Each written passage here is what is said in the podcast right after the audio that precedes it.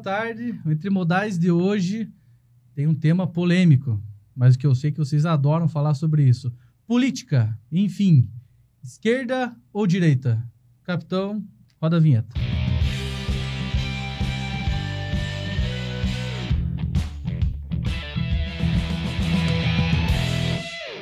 E para falar sobre esse tema, né, eu tive que montar uma seleção aqui.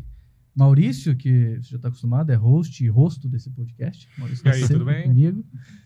É, entusiasta de política, a gente conversa bastante sobre isso, né, Maurício? Política é uma coisa que não adianta você pensar, "Ah, não gosto e tudo mais. Você é diretamente afetado por isso. Então a gente precisa aprender como A pior escolha é ignorar, que você precisa conhecer sobre isso. Exatamente.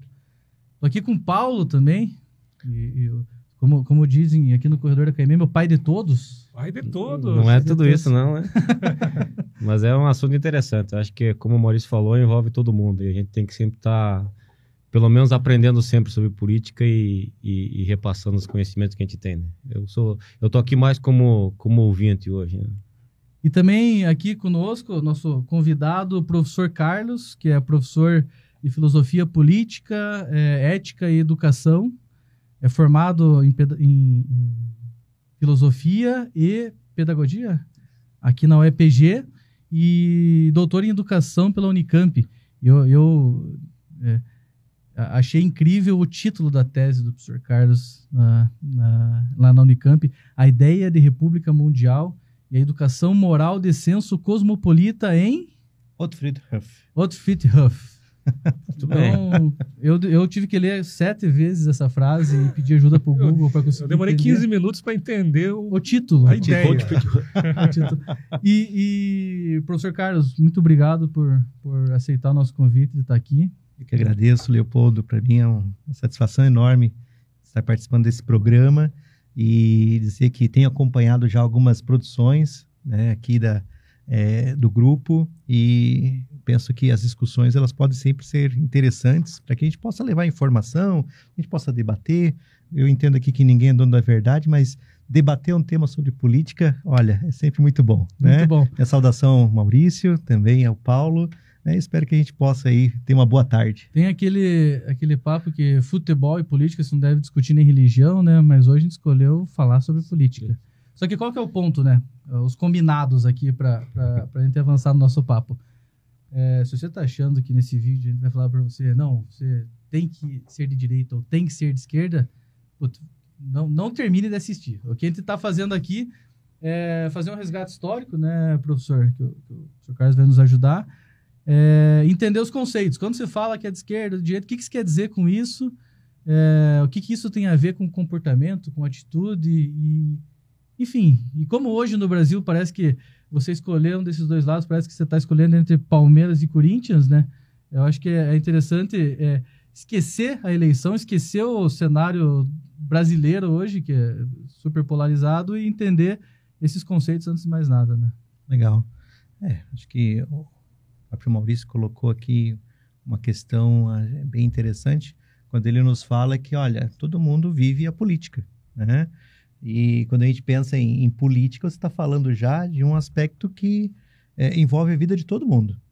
Né? Todo mundo, de uma certa maneira, que se encontra no mundo, está fazendo política ou está é, colaborando para um fazer político, né, que é expressão de uma vontade externa a ele mesmo. Então, nesse sentido, todos nós somos sujeitos políticos, nascemos já num contexto. Você nasce sujeito biológico e imediatamente quando você vai fazer ao seu pai, a sua mãe, né, alguém vai fazer a sua certidão de nascimento, você já se torna não só sujeito biológico, mas cidadão político. Então, nesse sentido, a política e os direitos que envolvem a ideia de cidadania estão inerentes a cada Não. sujeito, a cada pessoa, né? Uma coisa, é, Carlos, que você falando assim é engraçado, né? Porque até o ambiente que a gente vive há, há muitos anos, no Brasil especificamente, é, quando assim, às vezes a gente tá aqui no trabalho, articula alguma coisa, faz uma negociação, fala assim, pô, Leopoldo, você é político. Fala assim, ah, vaze. Né? Parece que é, é, é, é Pejorativo. pejorativo, né? Sim. É, e, e fato é que é, quando você vai para o conceito dessa, dessa qualificação, ele é, é muito mais amplo, né? Não- É bem interessante, né? Porque geralmente se fala, nossa, ele era tão gente boa, mas foi para política. estragou, Pô, Parece que É. estragou o rapaz, né? Parece que você se sujou, você deixou de ser um ótimo empresário, você deixou de ser um ótimo intelectual, um ótimo professor, porque agora você entrou na política, né? Mas acho que a política, quando nós pensamos numa perspectiva partidária, de envolvimento com a organização eh, dos espaços né, eh, de gestão do Estado, eh, nesse sentido, eu acho que a gente tem que pensar quais são os interesses que estão em jogo, para dizer, olha, se esse cara de fato é bem intencionado a entrar na política ou não, né? Uhum. É, eu até conversava esses dias com, com um amigo meu, ah, com meu primo, com o Gustavo, e ele me falava assim que na, na filosofia de, de Platão, se não estou enganado, ele fala que é, o mais apto a governar é aquele que menos deseja, mas o faz por, por dever, né? É, é, aí você está levantando uma questão histórica importantíssima, né? Que é a ideia de política, né? Ela nasce justamente dos gregos para entender a ideia de gestão da cidade, né? A, a palavra política vem de polis, né? Que significa cidade e a gestão da cidade, tal como você faz. Claro que lá no contexto grego nós estamos num nível de complexidade muito diferente do que a gestão né, hoje, né, dos espaços, principalmente dos espaços públicos, né? Já que lá você tinha uma, uma representação muito próxima de sociedades ainda tribais, né? Que você está em formação, né? Um processo de, de, eh, civilizatório ainda em formação, mas e naquele caso muito próximo da, da ideia de uma eh, monarquia, né?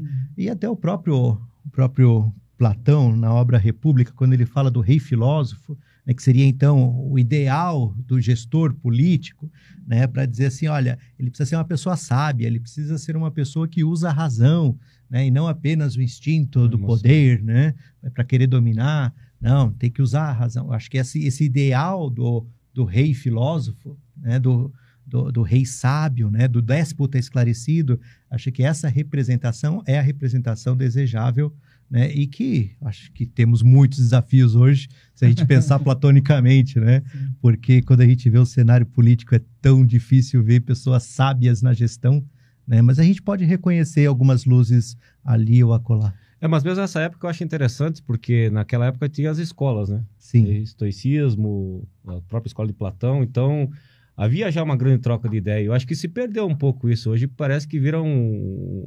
Não uma troca de ideias, mas uma troca de ofensas, né? Então acho que isso é importante ser resgatado, né?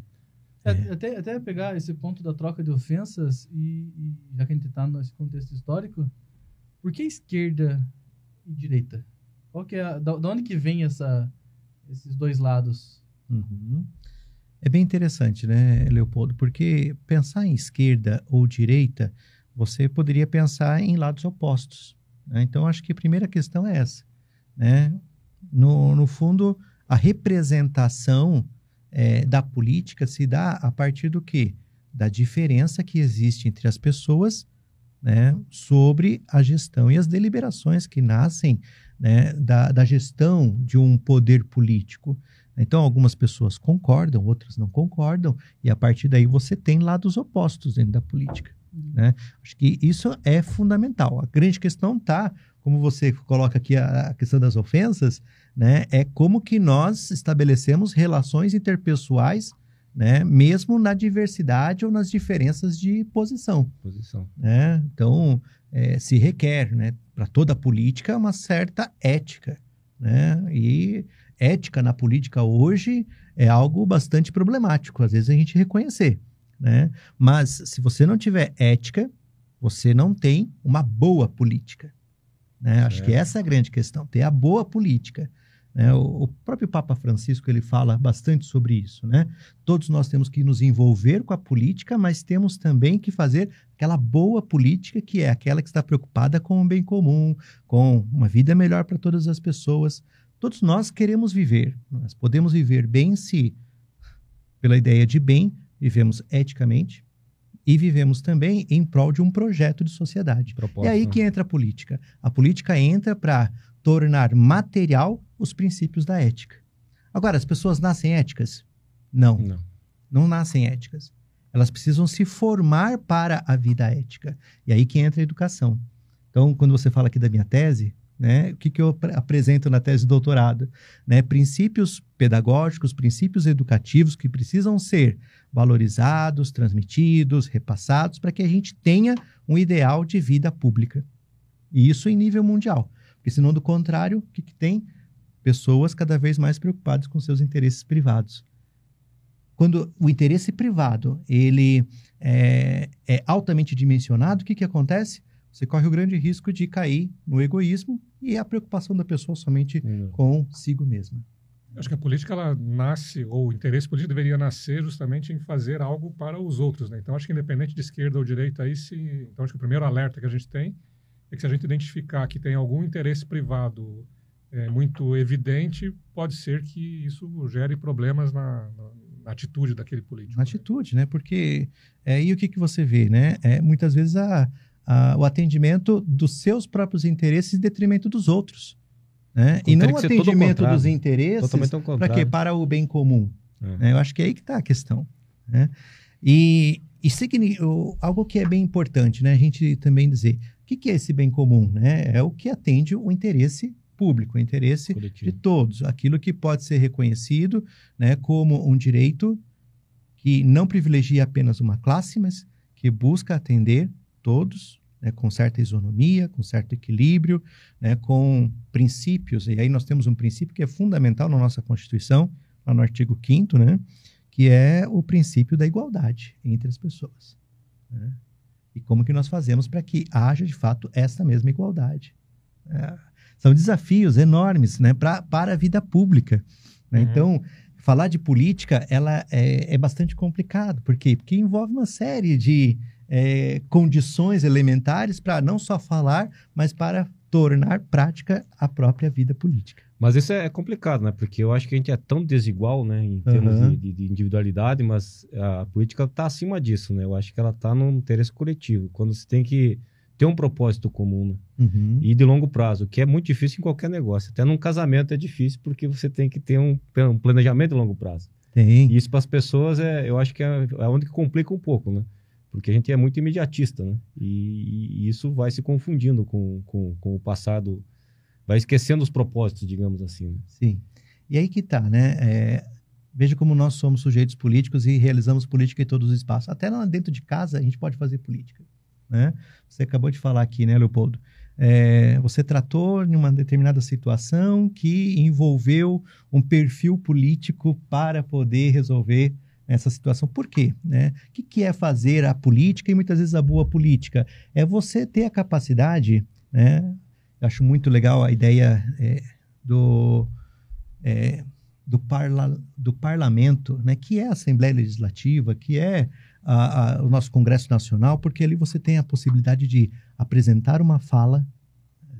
Isso, desde as origens da política no Ocidente, nós temos isso, né? Aquele que vai falar, né? Então ele parla, ele fala, e a partir da fala, ele busca convencer as pessoas para quê?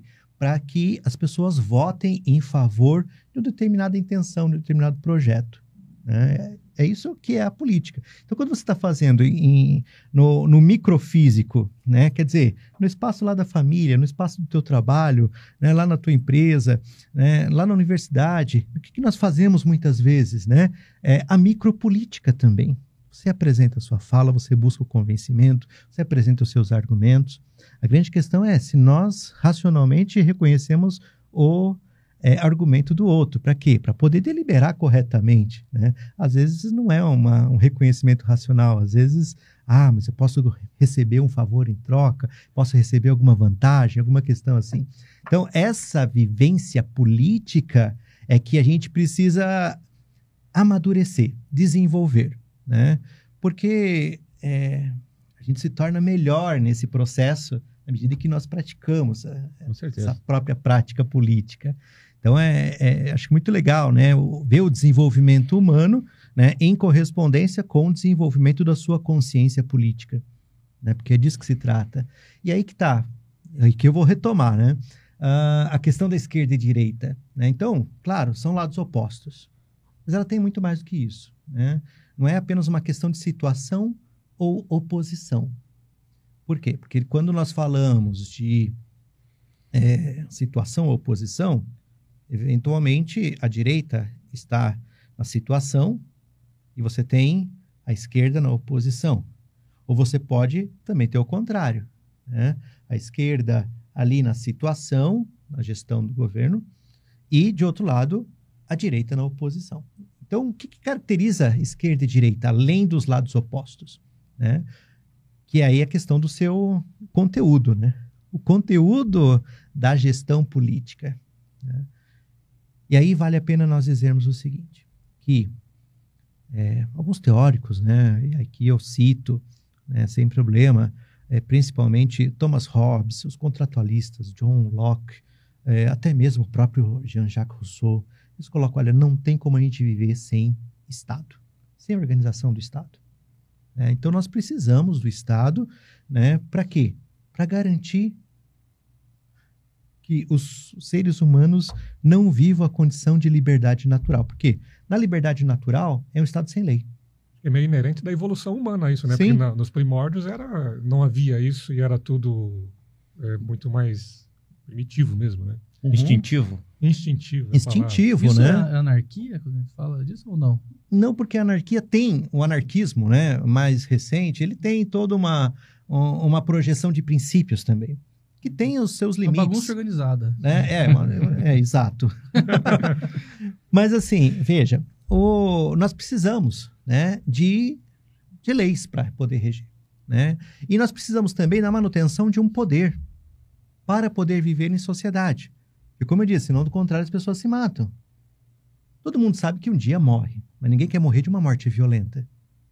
E na medida em que alguém tem um interesse que você também possui, nós podemos entrar num conflito e numa sociedade sem leis, esse conflito pode gerar morte. Né? A solução é a violência daí. né? A solução é violenta, né? Então, o que, que é necessário? É necessário um Estado que possa garantir uma certa ordem e garantir, através dessa ordem, a lei né, para todos os sujeitos que estão concernidos a esse mesmo Estado. Bom, nós temos essa situação. Né? É, agora, um Estado, se você não tiver pessoas que estejam garantindo a manutenção dele, o que, que vai acontecer? Ele não sobrevive. Então, nós, de uma certa maneira, precisamos do Estado, mas para que o Estado garanta segurança para nós, nós vamos pagar esse Estado para que o Estado tenha condições de dar segurança, mas não só segurança, de dar também saúde, de dar educação, garantir ali a habitação possível, né? e uma série de direitos fundamentais né, que são reservados pela própria constituição desses mesmos estados. Perfeito. Então, vamos manter o Estado. Muitas vezes, o que, que acontece? Ah, o Estado vai estar garantindo a preservação né, de todos esses direitos fundamentais da sobrevivência humana, mas ele não vai fazer isso diretamente. Ele vai delegar para a empresa.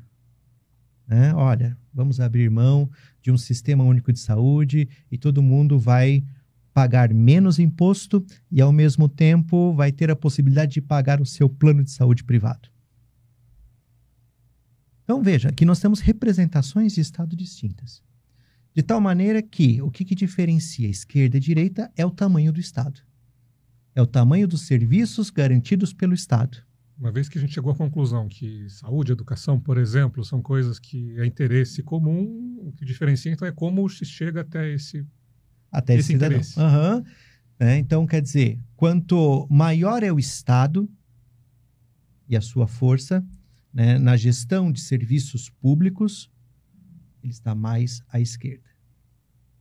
Quanto menor é o Estado e maior, no caso, se torna as iniciativas que vão garantir os serviços para atendimento das necessidades da população, ou seja, você tem menos Estado e mais iniciativa privada, você tem, então, princípios do liberalismo próprios de uma direita, né, que faz com que a gestão do Estado seja apenas o da manutenção e fiscalização da prestação de serviços. Tá? Então, você tem um Estado mais à direita. Me permita, mas para mim, assim, quando a gente fala em educação, saúde, sei lá, segurança, isso para mim é claro pro, pro, pro Estado. entendeu? Uhum. Me parece que faz todo sentido ter uma ordem geral. Mas quando a gente entra num, num, numa seara um pouco mais, mais é, focal, por exemplo, ah, rodovias, por exemplo.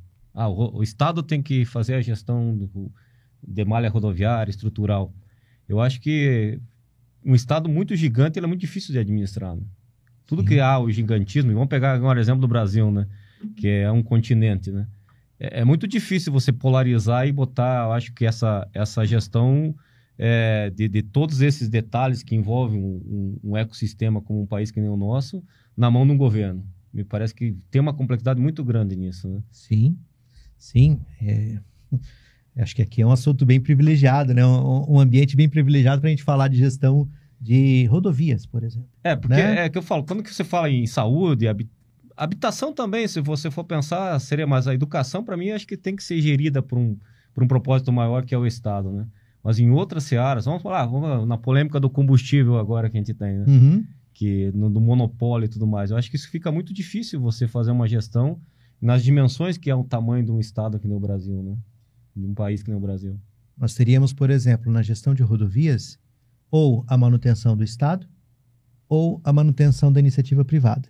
É o caso das concessões. Né? E nós atendemos hoje políticas de concessões como gestão privada das rodovias. Né? Agora, veja como é importante o Estado. Se você não tiver uma intervenção né, do direito público sobre os interesses privados, você pode correr o grande risco de ter uma rodovia que vai ter cobrança abusiva do pedágio. Certo. Né? Então aqui nós temos um, um dilema, né? E, e, esse dilema que é bem complicado, porque é, a, o, o, gestor da, da rodovia privada não quer essa intervenção. Não. Faz é? questão, né? Exato. Então, quer dizer, quando à medida que você tem é, um Estado atuante nessa mesma gestão, você tem a possibilidade de ter um equilíbrio né? na gestão daquela mesma rodovia. E assim em todos os cenários. A grande questão que eu acho que está posta né, é, primeiro, como que nós garantimos, no caso aqui da rodovia, o direito de ir e vir né, e a prestação de serviços naquela rodovia que é privada, né, é, sem, sem um preço abusivo né, e garantindo todos os direitos pelos quais você está pagando ali. Né? O mas, grande mas, problema é o seguinte. Aí, assim, desculpa, é, desculpa uhum. mas, por exemplo, eu, eu, vejo que o próprio mercado, e aí, assim, a... vamos pegar um exemplo nosso, prático, né? Se nós formos abusivos na nossa prestação de serviço, a própria concorrência equilibra. Sim. É, é, é uma forma de você equilibrar. De equilibrar. Mas quando, é. quando há opção, né? Vamos pegar, voltar no exemplo da rodovia. É, você tem uma concessão que vai colocar, vai, vai exercer um, um, preço abusivo, talvez você não tenha outra opção. Você não tem outra opção aquela rodovia. Né? Então, eu acho que essa, esse tipo de fiscal... No nosso caso, se a gente começar a cobrar um absurdo pela nossa tecnologia, assim, ah, beleza, você não vale isso, vou comprar o do lado. É, numa situação mais elementar, como uma, uma rodovia, que eu não tenho opção em alguns casos, eu acho que, que essa a fiscalização ou a operação, a atuação do Estado ela é importante nesse ponto de é, quando a concessão, fiscalização, quando não o fornecimento do. É, um dos grandes problemas é o seguinte: nós continuamos pagando os impostos para a manutenção do Estado, visando garantir boas rodovias e ao mesmo tempo pagamos o pedágio. Então, quer dizer, está pagando duplamente no mínimo. É porque né? a teoria, pelo mesmo serviço. A teoria seria, é, na visão da privatização, reduzir os impostos para que os indivíduos tivessem condições de fazer por si só. Exato. Mas é meio um se correr o, o bicho pega, se ficar o bicho come, porque se, do lado oposto, é, falando dos dois lados, a gente pagaria os impostos para que o governo cuidasse para a gente. Mas nem sempre o imposto pago é bem aplicado também, né? Então. É... é, pela complexidade, eu falo assim, de, de, gestão de algo grandioso às vezes. É, pelo tamanho, né? Pela é. complexidade mesmo. É, o que nós poderíamos ter, por exemplo, é algum tipo de taxa de compensação, né? Então, por exemplo, você tem lá do plano de saúde, você paga os, o, os impostos para manter o SUS e, ao mesmo tempo, você paga o seu plano de saúde que, que você tem depois? Uma compensação lá no teu imposto de renda relativo ao pagamento dos impostos de saúde. Ainda não é o, o suficiente, mas... Mas ajuda. Ajuda, né? É a mesma coisa na área de educação. A mesma coisa poderia ser em outros serviços também, entre eles o próprio transporte. E, e, Carlos, assim, quando você olha, ele tá falando de estado, né? Estado forte, estado grande, estado pequeno. Mas quando você olha para os extremos, parece que eles, ao invés de ficarem mais distantes, eles ficam mais próximos. Né? Quando você olha para a extrema direita, é, o que, que é a extrema direita? É, lá, o nazismo, estado forte. Uhum. Aí você olha para a extrema esquerda, é, comunismo, estado forte. Uhum. Então, é, acho que é bem, bem importante é, a gente fazer aqui algumas, algumas menções, né? É, já que você está falando de é, nazismo e comunismo, né? É, claro, historicamente, nós vamos verificar o nazismo como um Estado militarizado. Né? Para quê? Para é, exercer um certo controle dos princípios que orientam aquela concepção de Estado. É, e aí é bem interessante porque, veja, além da, do debate sobre a economia, nós temos também um debate moral, de valores morais que orientam a perspectiva de uma extrema-direita. Tá? Então, por exemplo, geralmente, como também são os da, da extrema-esquerda, é, são é, orientações políticas muito voltadas para os símbolos nacionais, né, para uma postura mais conservadora da, da, da vida moral do sujeito. Né? Muitas vezes é, tem uma perspectiva religiosa do, da sua atuação no, é, no mundo e também no mundo político. Então, são características que orientam esse tipo de é, orientação mais, digamos assim, radical. Por quê? Porque vai a um, a um extremo tá? Aí é um extremo. Né? Então é nesse sentido da ideia de raiz, de radite, por isso radical. E né? os extremos existem dos dois lados, nesse caso dos aqui dois não existe lados. um lado só, né? Portanto, isso. gente...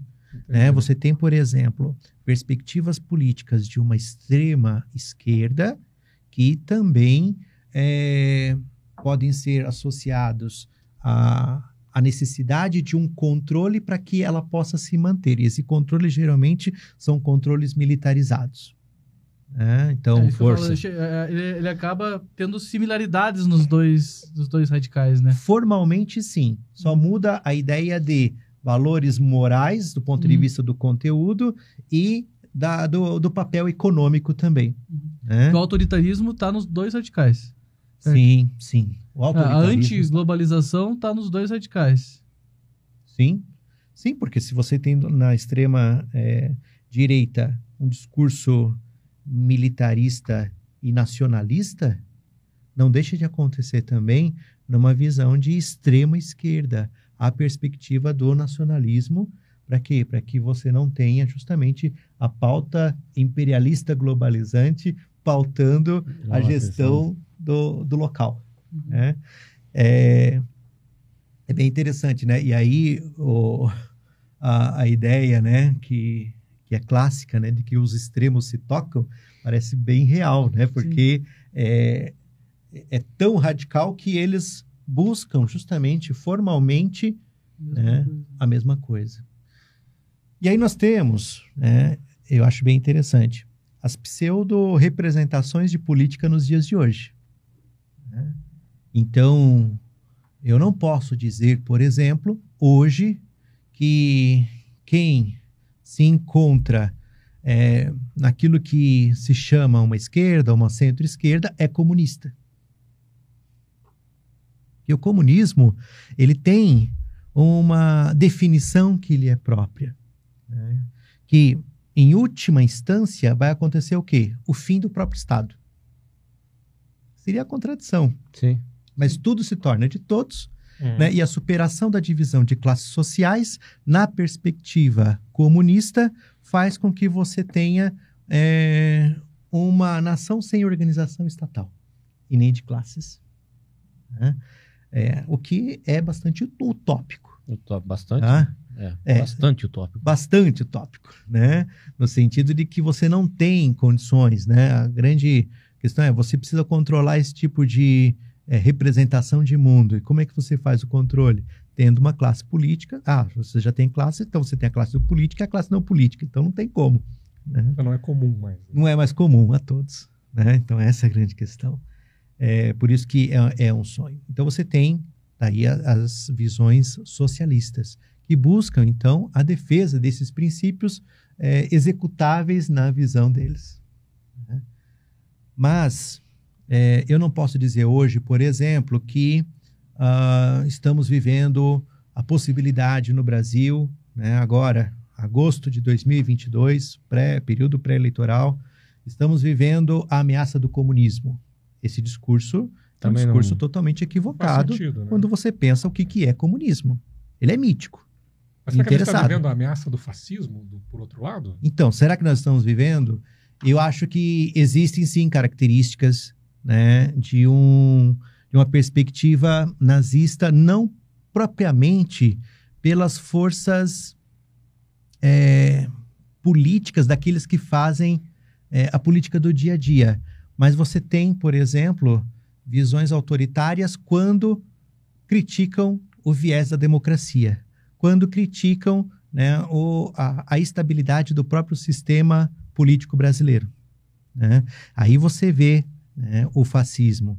É quando você tem as representações de que existe alguém escolhido que vai salvar a humanidade. Uhum. E aí, nesse sentido, Maurício, você tem fascismo de direita e fascismo de esquerda. Tá? Porque qualquer discurso messiânico não, né, salvacionista, dos dois lados, né, né? E do nós contra eles vai cair no final, né, nessas representações que não ajudam em nada para a vivência da boa política, como nós falamos no começo. Perfeito. E eu, eu, estudei um pouquinho antes aqui sobre a origem da esquerda e direita e parece que começou a ser mais usado isso lá na Revolução Francesa, né? lá em 1780 e alguma coisa. Não. 1789, exatamente. E, mas uma época que, teoricamente, nós deveríamos estar como humanidade muito mais evoluídos hoje, né? Uma época muito mais violenta, né? Como, para usar o, o, termo que você colocou ali. Um outro ponto histórico que eu, eu acho que foi um pouco marcante foi a queda do Muro de Berlim, onde a gente tinha uma cidade ali dividida entre, entre dois modelos. É, hoje, você falou de estar mais ao centro, é, é, muito mais parecidas as coisas ou ainda faz sentido ter essa classificação de esquerda-direita? Ou já não, não dá para identificar mais isso em dois lados? Olha, é, existem dois lados, né? É, mas de dois lados que também se declinam em várias, vários ramos, digamos assim. Né? Então, por exemplo, é, e existe né, uma mobilidade também dentro dos dois, é, dos dois polos é, da constituição ideológica dos próprios partidos. E existe também um grupo que, estrategicamente, dependendo de quem está no poder, vai se encontrar mais à esquerda ou mais à direita, né, em vista... Dança conforme a música. Dança conforme a música, exatamente, né? Quer dizer, eles vão sempre estar tá, é, de olho em quem está no poder, para quê? Para que eu possa me aproximar e, e, eventualmente, ter alguma vantagem né? é, que é o centrão. Né? Uhum. E aí que entra o conceito de é, eles são fisiocratas, quer dizer, eles veem a posição, physis, né? E a partir daí eles fazem gestão, cracia, né? Poder, né? De acordo com a posição daquele que está hoje no governo. Né? Eu vou, eu vou citar aqui algum, algumas representações ideológicas desse tipo. Quando você fala hoje, o PP, né? O PP se encontra, Partido Progressista se encontra, e aí, veja só que coisa, né? Partido Progressista. Partido Progressista. Progressista. progressista, quer dizer, os caras estão pensando né, na, é, na, na, no movimento, né, em crescimento, também eles deveriam estar pensando ideologicamente né, em valorizar a democracia, as representações de Estado mais próximas da esquerda, mas hoje eles estão né, do ponto de vista fisiocrata, mas próximo da base do governo, que é um governo de direita. Né? Assim como também tem as representações da, de uma é, direita mais conservadora ainda, né, dentro de alguns partidos políticos, por exemplo, é, o próprio PROS, né, o PMN, partidos que hoje é, teria assim uma representação muito mais conservadora e que se encontram na base do atual governo. Mas você vê também que. Vamos pegar aqui, o PV. No PV, no Partido Verde, hoje é base de apoio do candidato do ex-presidente Lula, e ao mesmo tempo você vê o quê? Alguns é, ex-deputados que votaram pelo PV no impeachment da ex-presidente Dilma. Né? E o que, que, nós percebemos hoje em dia? Falta de coerência ideológica em relação às legendas políticas, tais como elas é, se apresentam. Quer dizer, ninguém mais hoje, é, tirando os extremos, né, e por que os extremos ainda têm a sua função? Né? Porque eles ma procuram manter alguma coerência, uhum. mesmo que na radicalidade. Né? E quem está, quanto mais próximo ao centro, mais fisiocrata você se torna interessante quando você vê ao, ao, na semana anterior a, a própria é, o próprio grupo né, do ex-presidente Lula né, estabelecendo um diálogo com o Bivar da aliança e que, pro, que é representação da junção entre o PSL e o DEM, expressões políticas de extrema direita. Parece que a, as siglas elas viraram mais ferramenta para ver onde é mais fácil se eleger ou coligar do que efetivamente ideologia. Exato. E aí a política ela se empobrece bastante, né? Sim. Se empobrece bastante.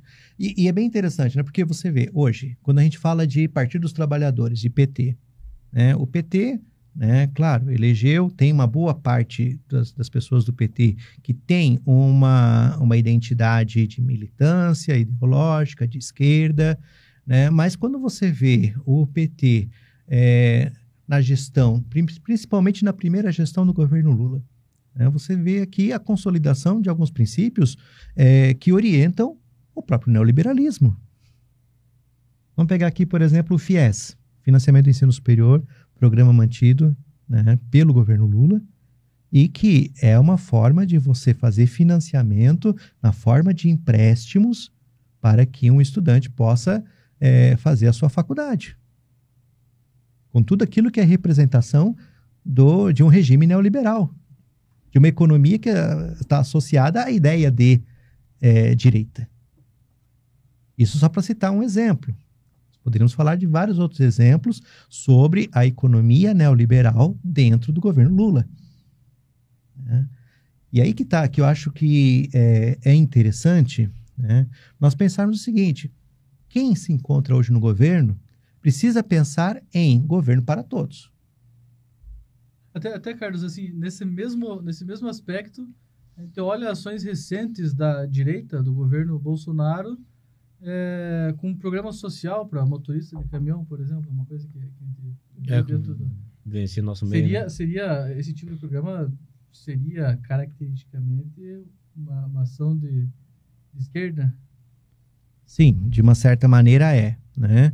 É, você tem aqui uma política compensatória visando né, produzir algum tipo de benefício, é, seja através de uma bolsa, seja através aqui de, um, de uma renda, né, para que você dê condições, né, para o sujeito superar os seus desafios. Na pandemia nós vimos muito isso, né, para diferentes classes, né, hoje mesmo foi é, aprovado agora um, um, auxílio, um apoio para os taxistas também, uhum. né, e que, claro, faz muita diferença. Nós tivemos agora, eu tive na coordenação de um programa enorme, que é junto à Secretaria de Estado da Cultura, é, levando bolsa, né, um apoio para as pessoas, trabalhadores da cultura, né, um valor de 3 mil reais para eles fazerem um curso nosso na Universidade Estadual de Ponta Grossa e, ao mesmo tempo, dar uma compensação para que eles pudessem é, sobreviver né, frente à pandemia. O setor cultural foi um setor muito afetado durante a pandemia. Então, o que, que esse tipo de política é? Né? É uma política compensatória, é uma política é, que demonstra o papel do Estado né, na, na, no gerenciamento da vida econômica das famílias né, e está muito mais próximo de um alinhamento à esquerda, não obstante se ser operado num regime de direita. É, né? isso, eu acho que é esse equilíbrio, né, que eu acho que essa palavra é, é, deveria aparecer mais nas discussões políticas, ele também é promovido pelo parlamento, né? Uhum. Porque, é, dado que não existe um, um autoritarismo, tem, tem uma, uma estrutura democrática, o parlamento ajuda a equilibrar isso, né? Não é tudo que, que um fala, o outro fala, é, falou, tá falado, né? Tem todo um, um processo até que isso seja, seja aprovado ou seja executado, né? É bem legal você falar do parlamento, né? Porque, assim, é, nós temos um, um dos princípios né, é, constitucionais ali na Carta Magna que nos coloca: todo o poder emana de quem? Pô, do povo. Né? E quando nós, hoje, é, e somos críticos a isso, vemos o que, que é o Congresso Nacional, ali você tem as vozes do povo, a vontade do povo. né? eleito democraticamente. Eleito democraticamente. né? Claro que a gente pensa, ah, mas que democracia é essa? Né? Existem dois conceitos de democracia que é, são bem interessantes. Uma democracia, essa representação, acho que a gente precisa defender, gente. né? Ainda é melhor viver sob esse regime de democracia, mesmo que mal representado, do que viver sob uma ditadura que pode ser ainda pior em relação a- ao reconhecimento da vontade da população. Né? Que não há Então, escolha, né? Isso. Apoiar a democracia para nós é fundamental. Né? Eu acho que nesse sentido a gente precisa unir vozes de todos. Né? Porque ainda é melhor você ter a possibilidade de debater lá com o teu colega, né? com o teu familiar, né? com muita liberdade né? e apresentar os seus posicionamentos do que viver num regime que eu não admito é, a convivência com o diferente. E aí digo, o diferente precisa ser aniquilado, precisa ser acabado, como aconteceu agora em Foz do Iguaçu. Uhum. né? Quer dizer, é uma postura absolutamente autoritária. E aí a gente pergunta: quem tem direito a ter a última palavra? Especialmente quando se fala em política, quando se fala em projetos de Não é, sociedade. deba- não é debate de ideias. Né? Não, E a gente precisa se- debater e chegar a uma, uma conclusão, chegar né, a um encaminhamento. É que quando alguém começa a discutir e saca uma arma, independente seja esquerda ou direita, tá errado, né? Tá Perdeu indo, tá indo contra o processo, da, no processo democrático ainda. De... E se Comprovar você as matou o outro e ainda vai e dá chute no outro, como aconteceu agora recentemente, também tá errado, Tá né? errado, tá errado. Também tá errado. É, eu Mas- acho que só empobrece a- a- o, o ambiente democrático, né? Exato. Esse é um exemplo a não ser seguido por ninguém, né? É, o problema é que isso gera uma, uma discussão que é o que a gente vê, e até é um é um dos motivos para a gente estar aqui conversando, para gerar esclarecimento sobre isso. Gera uma discussão que parece torcida de futebol, né? Ao invés de estar discutindo ideias, projetos, como que a gente Propósitos. promove o, o bem comum ou eh, não. É. Então, eh, eh, ao invés de discutir, ó, eu tenho um posicionamento diferente do teu, mas a gente tem o mesmo objetivo, a gente quer chegar no mesmo lugar, só que são caminhos diferentes. Não, a gente virou, puta, sou eu contra você e só um dos dois vai, vai parar em pé. Entendeu? É, é isso que É, hoje e, é e ao mesmo tempo né? você vê que, que, é, que é, in- é interessante isso, porque tem um, um- um discurso sobre respeito, diversidade, não sei o que lá, e quando você vê assuntos básicos como esse, tão, tão, tão distorcidos, né? totalmente distorcidos. Esses dias, há um mês atrás, estive em Brasília, né, é, participando de uma reunião no Ministério da Educação, e aí, na sequência, fui é, jantar com o nosso reitor, o professor Miguel Sanches, e também com o deputado aqui da nossa região. E aí, é, estávamos ali no, no, no, no restaurante e, de repente, ó, céu aberto, de repente, é, duas mesas começaram a um a xingar o outro. né? E aí nós conversávamos, nós conversávamos lá. O cenário está muito preocupante daqui para frente. né?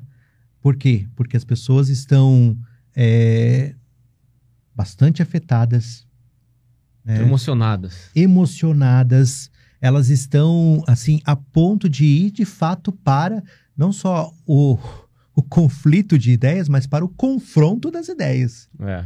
né? Eu acho que é, é muito pior. né? E aí, de fato, não tem diálogo. né? Não tem diálogo algum. né? Então, é, é um cenário em que, nesse caso, a democracia está ameaçada. Por quê? Porque não tem a possibilidade de reconhecimento da vontade da maioria. né? Seja para um projeto ou para o outro. Seja para um projeto em que a, a direita, numa perspectiva de uma democracia liberal, possa vencer, ou a esquerda, numa perspectiva de democracia social, possa vencer. Né? É. Eu falei aqui de democracia social. A gente acabou de falar. Veja como essa questão da ideologia dos partidos hoje perdeu totalmente, né? Um partido que eh, tem aqui o nome de Democracia Social, PSDB, né? Partido da Social Democracia Brasileira, né? É um partido que você não vê de fato social-democracia, mas vê muito mais na gestão uma perspectiva liberal do que social-democrata. Né? Se Quer dizer, confunde, né? se confunde. E, e é isso que nós temos percebido, né? E aí a crítica, né? A forma de eh, gestão do sistema político brasileiro, com tantas siglas partidárias que se torna muito mais, né? Um, um cantinho para que você possa ali apresentar suas ideias e tentar se projetar, do que propriamente um, Mas, mas uma vamos lá. representação de um poder político. Vamos pegar assim, eu, eu, eu- esse ponto é interessante para mim. É, você pega Estados Unidos. Estados Unidos tem o- os republicanos e democratas. Sim. Só que, fora isso, tem uma centena de partidos pequenos também. Até eu tava vendo esse dia o cara falando de, de um partido que é os, os, os Desabrigados de Nova York, que é um partido nacional. Não, então, quer dizer, eu acho que a, a, a, a- o constituir o partido eu não vejo problema. O, problema é que é essa, essa questão dessa fisiocracia que você falou, né? Que Sim. vão se modelando. E, mas no fim, no fim, a Estados Unidos tem essa, essa, essa- esses vários partidos, né? Tem. E no fim, o que, que acontece? Eles vão né, se federando, vão se organizando para quê? Para tentar remontar as duas principais perspectivas políticas que são é, ali apresentadas para a sociedade, né, através das convenções. Que, que nós precisaríamos pensar né, no novo cenário da organização é, político-partidária no Brasil? né? talvez é, rever né, esses partidos que estão muito mais é, preocupados, por vezes, no fundão eleitoral do que propriamente na, na gestão, no- numa ideia de uma representação né, de um governo para a, a É, sociedade. tipo, tipo, nesse ponto, o sistema político ele, ele cria um ambiente em que a gente não está discutindo caminhos ou ideais, está discutindo a regra do jogo. Se eu tiver um partido com essa essa característica, eu tenho acesso a tanto do fundão, tanto é, tantos votos para me eleger e tal. Então desconfigura, né? A, a, a democracia é, fica zoada. Mas é, a isso, né? percepção, pra mim, é isso. Quem causa é a, a própria população, né? Porque se nós aqui hoje decidimos abrir um partido, eu acho que teria que ser direito na democracia. Entendeu? Se você tirar, cercear isso, não é um país democrático, né? É. Agora, o problema é que as pessoas confundem isso e distorcem. E aí a, a solução, pra mim, ela tá, ela tá um passo antes, né? Tá na percepção, eu acho que no difundir, no educar, no, tudo isso que a gente tem que criar como característica de princípios e valores para para ir, por qualquer sistema que você for colocar, ele não vai dar certo. No meu ponto de vista, qualquer sistema que você for colocar quando as pessoas não tiverem o real entendimento e conhecimento daquilo, ele não vai dar certo. Entendeu? É, eu, eu penso que é, alguns partidos políticos é muito mais, às vezes, um subprograma de um partido do que propriamente Um partido. a um partido. Né? Por isso que ter um certo controle para que você tenha as condições de reconhecimento do partido no Tribunal Superior Eleitoral é fundamental. Né? Senão qualquer um aqui... Estabelecer regra do jogo. né? Exato, tem que estabelecer regra do jogo. Né? O problema é que não somente o TSE é quem estabelece as regras do jogo. Né? A própria classe política, que é a maior interessada, É. também estabelece essas regras. Né? E aí, é. É. claro, ele vai estabelecer as regras de É acordo com os seus interesses. E aí é muito interessante, né? Porque, é, veja, debate sobre fundão eleitoral. É. Né? Claro, gente, democracia custa. Né? Ela É, custa. Né? Agora, será que precisa todo esse custeio assim? Né? É, aí a questão do- dos controles, né? Né? dos diferentes organismos de controle é, se faz cada vez mais necessário. né? Agora, é, na hora de chegar a um acordo sobre o fundão, esquerda e direita votam juntos. Eles se matam entre eles, né? Nas suas diferenças. Mas aqui existe um interesse comum bastante É. interessante e viável, né? Para Uma as suas pretensões. é. Não, na hora. Na né? hora, uma convergência de ideias. Então, por isso, gente, nós temos que. Essa é uma mensagem importante, né?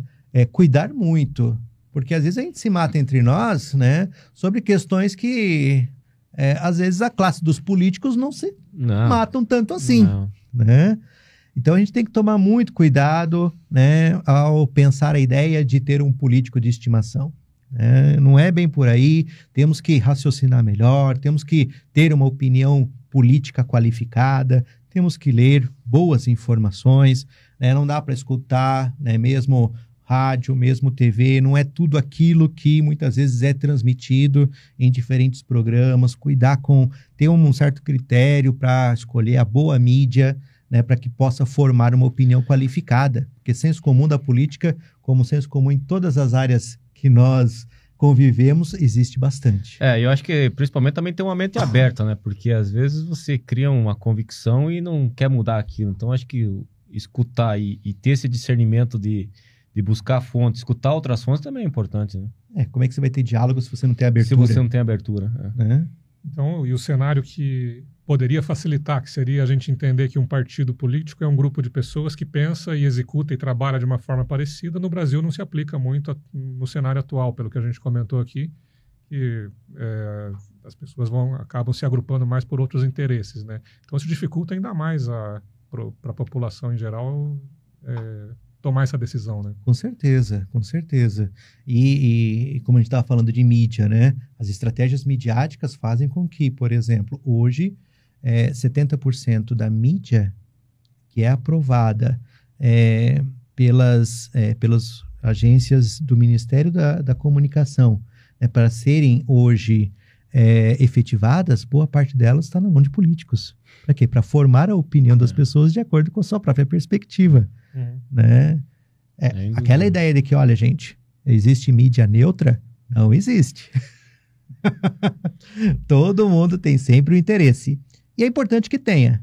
A questão é ver se esse interesse está associado ao, ao bem público comum. né, ou não. Quando a gente vê, por exemplo, um programa como esse aqui, não é porque eu estou aqui, né, mas ele está, acho que, fazendo um serviço de prestação, uma prestação de serviço para o bem público fundamental. Né? E nesse sentido, aqui eu, eu saúdo e louvo a iniciativa. Legal. Muito bom, gente. É uma aula. Tô aprendendo aqui. O que, que vocês me falam mais aí? O que, que tem de dúvida, Paulo? Aquela cabeluda aqui. assim. Tá vendo? Eu estou na dúvida sobre a esquerda ou direita, ou seja, continuamos é, aqui entendendo que são formas diferentes, uma aula, aliás, né? ou seja, a esquerda é um Estado um pouco, o Estado maior, o Estado mais forte, ele executando, a direita, a teoria seria que fosse mais a, a- aos indivíduos executando por si só, mas chegamos a uma conclusão de que o- os próprios políticos não, não se reúnem mais com base nas, nas suas convicções é, filosóficas aí, então continuamos na dúvida, né? Esquerda ou direita? É, então, ah, como eu, eu já baixei a expectativa no começo, eu não ia responder se é esquerda ou Certo, não tem certo e errado. A ideia é né? entender, entender essas diferenças e, e como, eu- como o Carlos falou, a minha preocupação é, é quando a gente toma um posicionamento que a gente saiba do que a gente está falando, né? Saiba o que a gente está escolhendo e, e principalmente que eu entendo que isso é uma escolha de meio, dado Uhum. que os objetivos, eles, eles olham para uma Constituição, olham para o bem comum e, e quando eu escolho entre esquerda e direita, eu estou normalmente escolhendo o meio pelo qual eu vou chegar nesse objetivo. né? É. Mas, mas, Carlos, na tua opinião, assim, para a democracia, essa transição de, de, de, de períodos de esquerda e direita no governo, ela é salutar? Olha, Porque, assim, se for pegar um uhum. ideal, ah, vamos pegar 20 anos de esquerda, 40 anos de direita, uhum. é, ou é melhor a gente estar transacionando entre, entre, entre um estilo, digamos, um ideal ou outro, para É. trazer esse equilíbrio? para a organização da vida das pessoas, né, é, as transições elas são importantes, né, até para a manutenção do próprio sistema, mas não transições tão radicais, né, em vista de ter uma certa estabilidade e a manutenção da sobrevivência. Não acaba não tendo continuidade em nenhum dos dois modelos. sim, né? sim. Eu acho que é bem importante e eu acho que, olha, fundamental, né? Hoje nós vivemos numa sociedade, vamos pensar aqui a sociedade brasileira especificamente, né? Com é, de uma desigualdade social muito grande. né? Então, frente a isso, o que, que nós precisamos ter, né?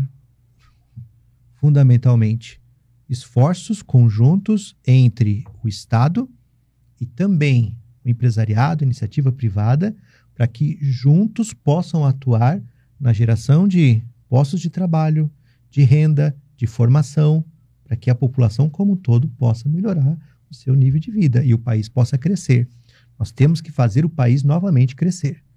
Né? Então, é, é, muito importante que a gente tenha como critério de um, um, critério qualitativo na hora de eu manifestar através do voto né, a minha vontade política, que é a vontade do, do povo, né, que faz emanar todo o poder, né, que eu tenha como critério que qual que é o representante político que vai fazer com que o país possa é, crescer e não é, e crescer como um todo, né, levando em conta a manutenção do próprio sistema econômico, do sistema social, né, pensando em desenvolvimento da ciência, da tecnologia, pensando também em gerar renda, produzir cultura, quer dizer, inovação, né, todos esses elementos necessários para que a gente tenha de fato né, um país cada vez mais forte, do ponto de vista econômico, do ponto de vista cultural e social. Então, Posso... essas questões acho que são fundamentais para nós, né, para que você tenha condições de ter um, um voto de qualidade. Legal. Porque daí, no caso da democracia, não é só a vontade da maioria. Né? Quer dizer, é uma vontade representativa da maioria. Né? Quer dizer, não é apenas um, um, um, uma decisão quantitativa da maioria dos votos. É uma decisão qualitativa da maioria dos votos. Nós precisamos pensar em projeto de sociedade hoje. Projeto de sociedade. Pô, eu tenho uma pergunta. É. Essa cabeluda é mais assim, sempre fiquei na dúvida. Porque nós temos três poderes no Brasil, né? Uhum.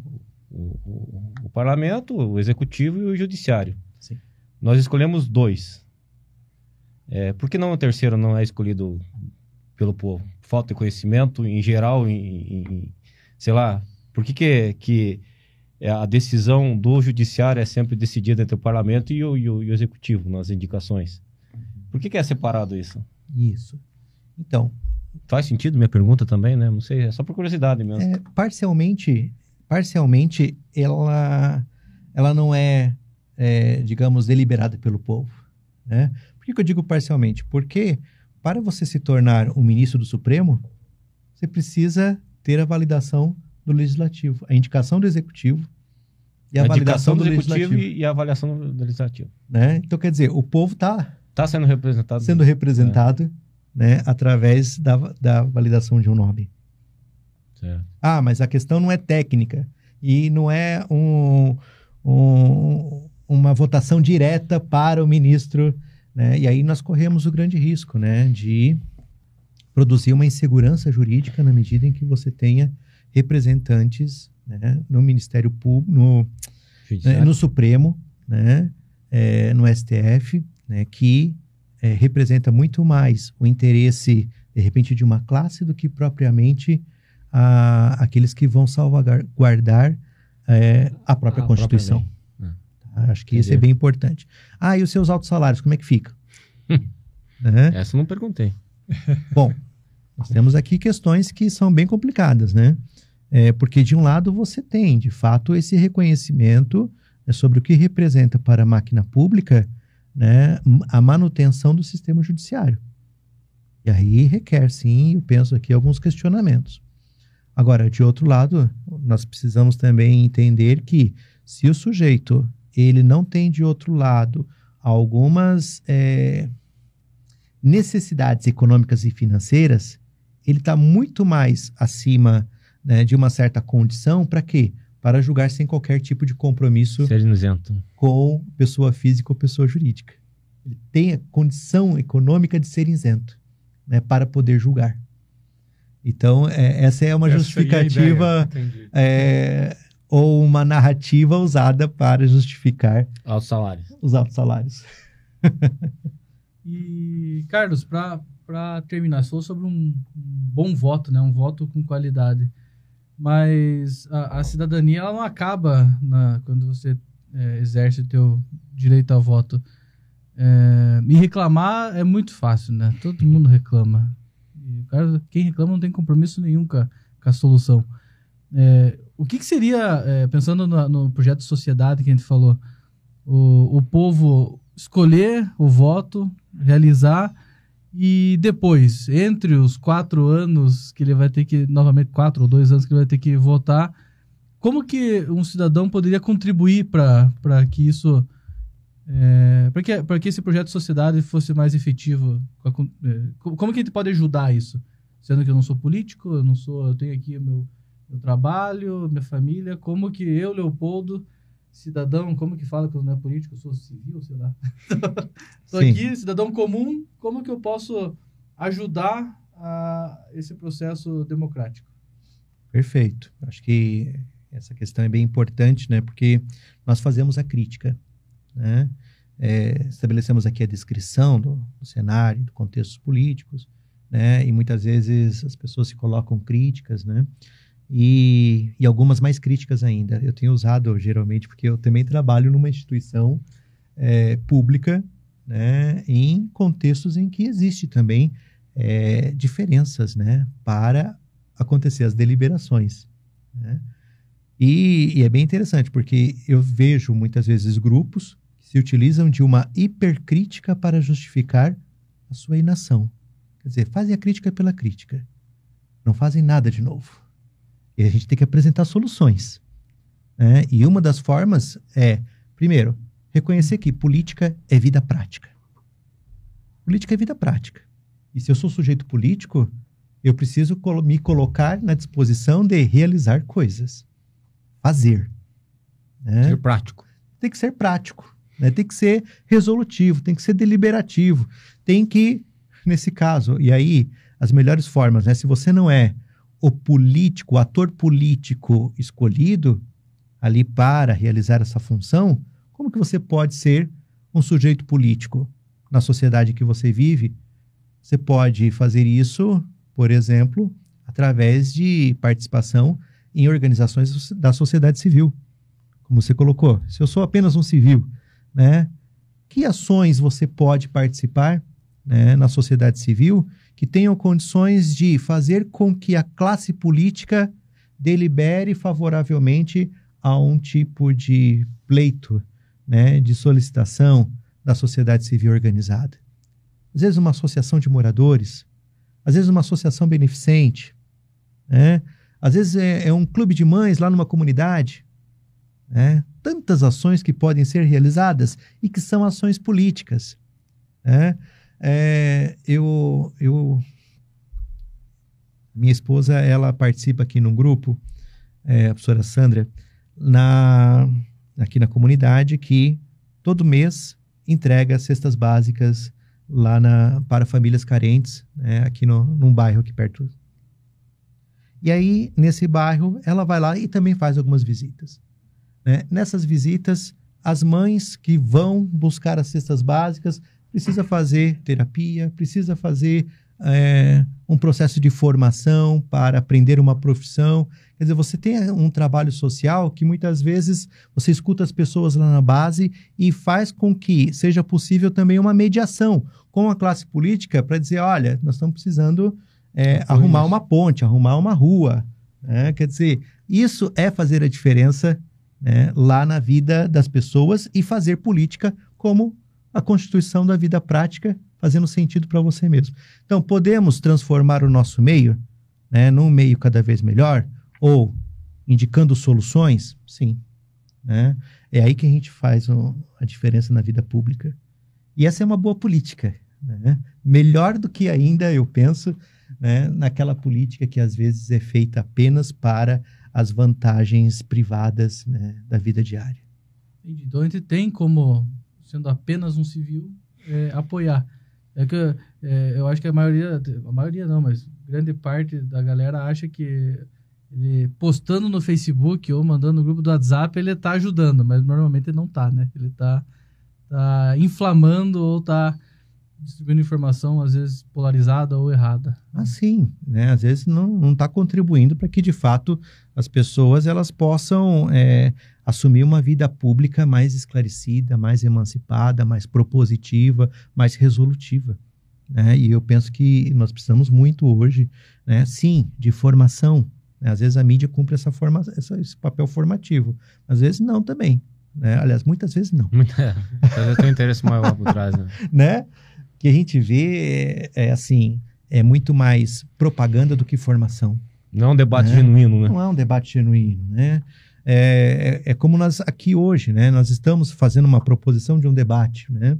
Claro, eventualmente numa outra oportunidade, a gente pode até abrir para perguntas, né? Sim. Esclarecer eventualmente alguém, né? Eu acho que esse papel formativo ele é fundamental para quê? Para que a gente tenha aí sim uma ação de qualidade, né? Um voto de qualidade e mais, né? Quando você coloca aqui, nós temos que acompanhar o que que o o, aquele que nós elegemos está realizando.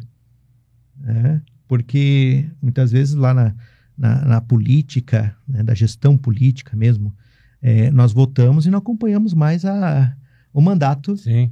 do candidato que foi eleito. Não. Delegou a responsabilidade, né? Delargou Exato. a responsabilidade e não acompanhou, né? É. Aí você abriu mão da sua vida política, você se alienou politicamente. Por quê? Porque você deu para ele o direito de fazer as vezes por você. Isso é ser alienado politicamente. Sim. Né? Ou seja, se vai mandar uma mensagem no WhatsApp para cobrar alguém que seja o político que você mesmo elegeu e colocou lá, né? Sim. Seja, use as redes sociais dessa forma, mas tem várias formas de participar. Então, Cara, né? como é que você votou dessa maneira? Né? Quer dizer, é uma forma de você cobrar o sujeito. Sim, com certeza. Né? E hoje está mais fácil nessa aproximação. Acho que hoje a gente tem muito mais. É, tem políticos que têm essa abertura, né? Tem, tem, tem muitos políticos. E quem não tiver, desconfie. Desco é, exatamente. Né? Por quê? Porque o princípio da vida pública é publicidade e transparência. Né? Então, como é que eu faço para poder, de fato, é, cobrar o sujeito? É, se ele sentido, não me dá canais de acesso. É, nesse sentido, o político não tem opção. Uhum. Ele se tornou público. Sim, ele é agente público. É agente público. Perfeito, gente. Que aula.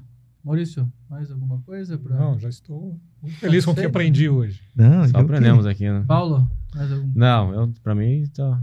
Carlos, muito obrigado pelo, pelo, pelo teu tempo, pela, pela aula que você deu aqui para gente, para os nossos companheiros que estão nos assistindo.